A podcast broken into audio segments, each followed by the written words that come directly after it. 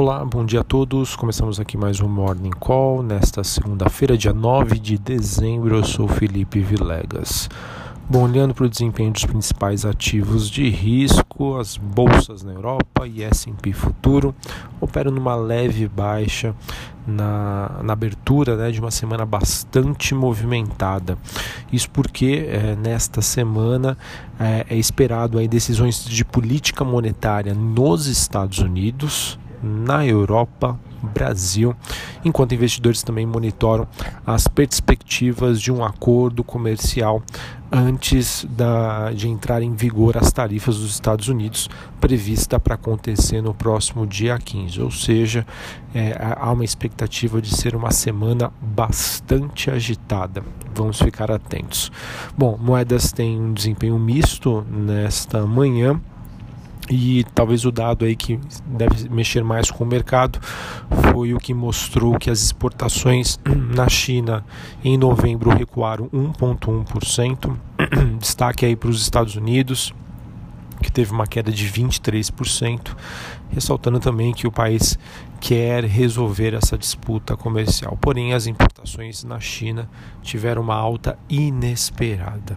O minério de ferro, falando sobre as commodities, parou mais de 4% em Singapura e superou 90 dólares a tonelada seca após líderes chineses prometerem manter o crescimento em nível razoável e fortalecer a parte de investimentos em infraestrutura Notícia excelente para as siderúrgicas e a mineradora Vale Brasileiras.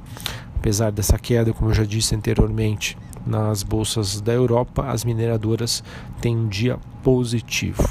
O petróleo recua nesta manhã, interrompendo movimento de alta de quase 7% na última semana, um dia então de ajustes para a commodity. Bom, além disso, é, olhando para a agenda macroeconômica, aqui no Brasil às 8 horas da manhã, dados de inflação, IPC e GPDI, e às 15 horas dados de balança comercial. Hoje é previsto o início das negociações das novas ações da Aliança Sonai, ela que fez um follow-on, ou seja, uma oferta subsequente na última semana.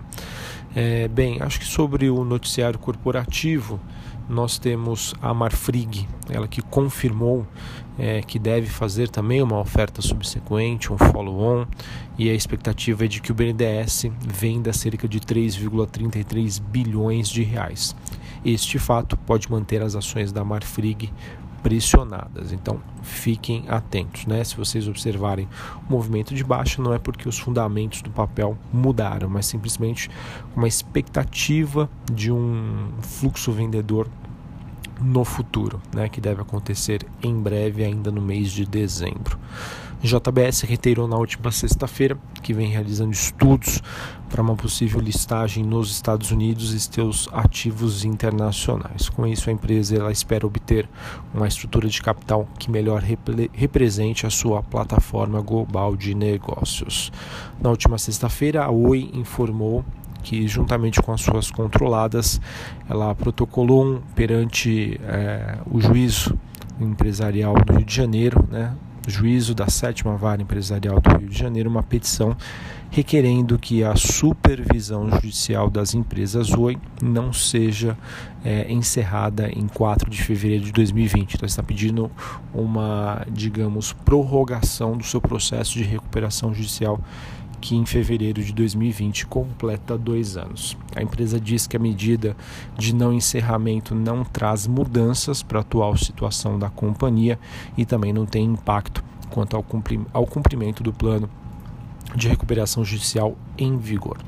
Bom, notícia também, noticiário bastante agitado para Gol é, Smiles, falando sobre a Gol exclusivamente, demanda de passageiros por voos cresceu 3,8 em novembro, é, enquanto a oferta também de lugares subiu 6,4. A taxa de ocupação é, foi de 80,7%. E a Gol também informou, ela que é controladora da empresa de fidelidade Smiles, que enviou uma proposta de reorganização societária que vai acabar resultando na migração da base acionária da controlada. Tá? Ou seja, a relação de troca proposta é de que cada ação ON da Smiles corresponda a 0,6319 ação preferencial da Gol é, e a 16,54 como valor de resgate. Além desta relação de troca, a Gol oferece também um opcional né, de 0,4213 PN Gol, né, ação preferencial, e 24,80 de resgate. Enfim, isso é algo que deve aí gerar é, bastante burburinho. Acredito que principalmente as ações da Smiles possam sofrer com isto, mas o que está sendo proposto em resumo é que quem é acionista da Smiles vai receber as ações da Gol e um valor de resgate proporcional ao que for escolhido, né? Se ele quer uma maior participação em ações da Gol ou menor, mais dinheiro ou mais ação, enfim, isso aí ainda deve ser aprovado eh, em assembleia que deve acontecer no mês de dezembro, tá? É, perdão, assembleia para discutir isso tem data marcada para 2 de março de 2020, ou seja, somente para o ano que vem. Na sexta-feira, as ações da Gol fecharam em alta de quase 5% e a, Smiles, a ação da Smiles subiu 2,32%, ambas influenciadas pela queda forte do dólar. Bom, então é isso. Uh, um noticiário um pouco mais escasso, mas ainda continua bastante agitado. Acho que essa é uma semana importante é uma semana em que nós teremos muitas decisões aí sobre taxas de juros aqui no Brasil, Estados Unidos e Europa, e também está chegando aí o prazo final para um acordo entre Estados Unidos e China, já que a partir do próximo dia 15 entra em vigor as novas tarifas dos Estados Unidos. Um abraço a todos, uma excelente segunda-feira e até a próxima. Valeu!